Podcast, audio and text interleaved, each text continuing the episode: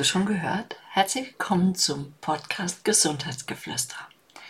Mein Name ist Dr. Annette Pitzer und ich bin Heilpraktikerin für Gesundheitsprävention. Im heutigen Podcast beschäftige ich mich für dich mit Cholin. Du findest Cholin in Weizenkeimlingen, Nüssen, Eigelb, Rinde und Schweineleber. Cholin ist an der Hormon- und Enzymsynthese und am Kreatin- und Homozysteinstoffwechsel beteiligt.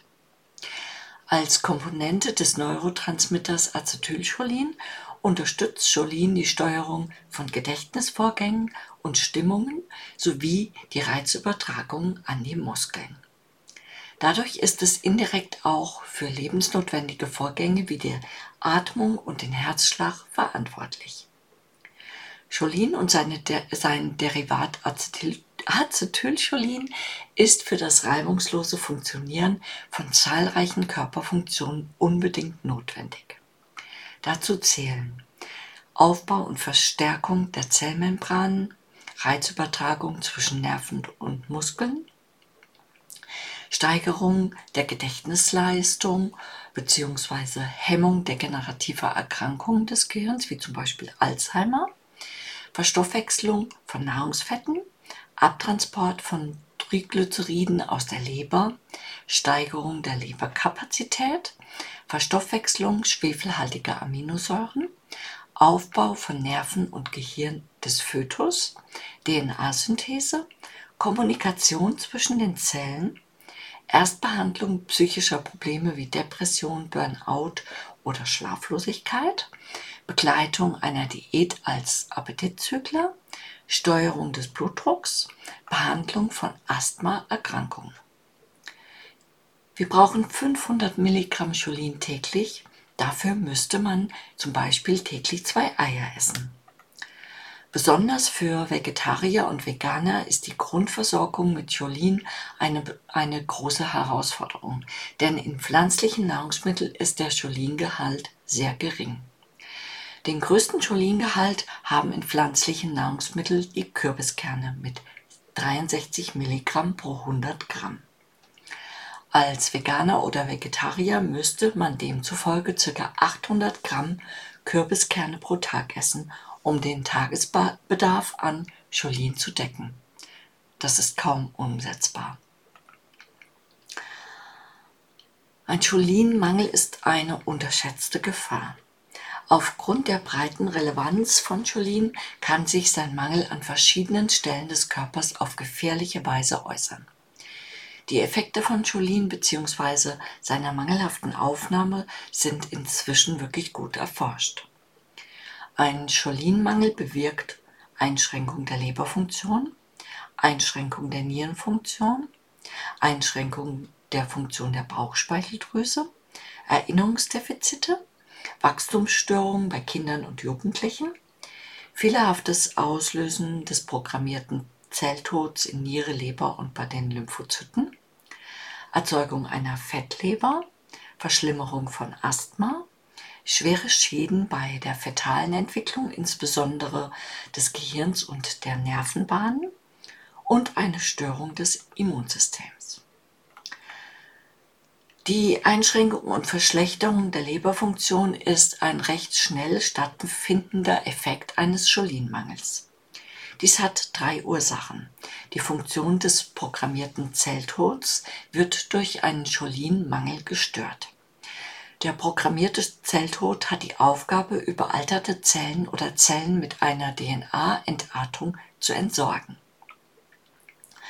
Eine verfrühte Auslösung des programmierten Zelltods reduziert die Anzahl der gesunden und intakten Zellen, was zu einer Herabsetzung der Leberleistung führt.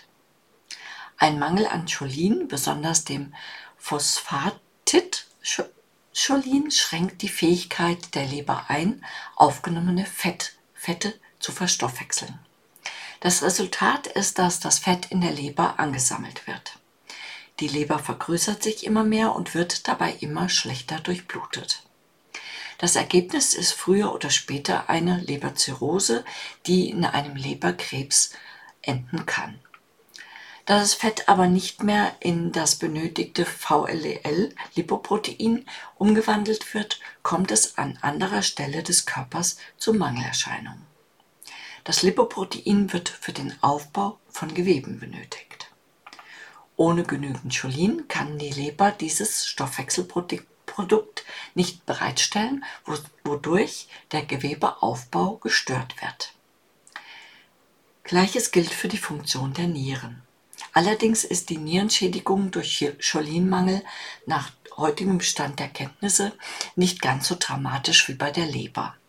Das liegt zum Teil auch daran, dass die Niere selbstständig in der Lage ist, Cholin zu bilden. Dafür ist jedoch die Aufnahme anderer Nährstoffe und Spurenelemente erforderlich. Cholin ist für den Glukosetransfer von Blut in die Zellen wichtig. Wenn dieser durch einen Cholinmangel gestört ist, überzuckert das Blut. Die Bauchspeicheldrüse gerät so in einen Dauerstress, indem sie mit permanenter Insulinproduktion versucht, den Zuckerspiegel wieder zu senken. Ein erhöhter Insulinspiegel löst aber wieder Heißhungerattacken aus, die meistens mit stark Kohlenhydrat- und zuckerreichen Nahrungsmitteln bekämpft werden. So kann der Körper in einen tödlichen Kreislauf geraten, an dessen Ende eine Leberzirrhose und ein Typ-2-Diabetes steht. Cholin ist für den Aufbau und den Schutz von Nerven und Gehirnzellen erforderlich. Aus diesem Grund wird bei Alzheimer-Patienten das Cholin in extrem hohen Dosen verabreicht. Üblich sind hier Dosen mit 1500 Milligramm und mehr. Besonders fatal ist aber ein Cholinmangel in der Schwangerschaft. Schwangere haben ohnehin einen etwas erhöhten Bedarf an Cholin. Der heranwachsende Fötus ist aber zwingend auf die reichhaltige Versorgung mit diesem Element angewiesen. Praktisch alle Mütter, die sich während der Schwangerschaft cholinarm ernährt haben, bekamen Kinder mit mehr oder weniger starken Entwicklungsstörungen. Diese Entwicklungsstörungen reichen von einer verminderten Intelligenz bis hin zu einem ähm, nicht zugewachsenen Schädeldecke oder einem sogenannten offenen Rücken des Kindes. Ein in der Schwangerschaft durch Cholinmangel verursachter Schaden am Fötus kann später nicht wieder repariert werden. Es gibt sogar Verdachtsmomente, dass ein Cholinmangel während des Heranreifens die Bildung von Alzheimer im Alter fördern kann.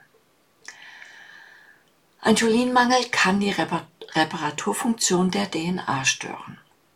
Die Wechselwirkungen sind noch nicht vollständig erforscht.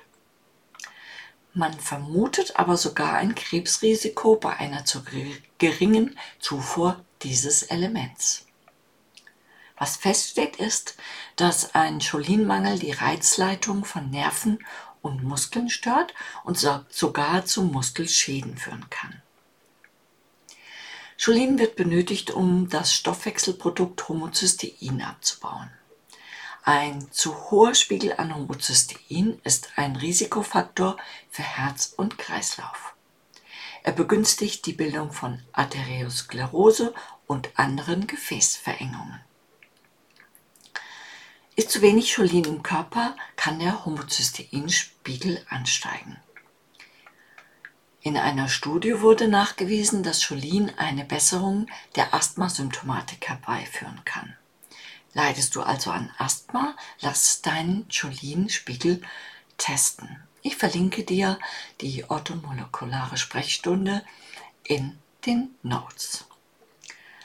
Auch bei altersbedingten nachlassenden Gedächtnisleistungen hilft Cholin. Mögliche Mangelsymptome sind auch ein großes Verlangen nach fettigem Essen, häufige Gedächtnis- und Wortfindungsstörungen und Antriebslosigkeit. So, ich weiß, das war eine Menge über Cholin, aber ich hoffe trotzdem, der Podcast hat dir gefallen und freue mich, wenn du mich abonnierst. Alles Liebe, deine Annette.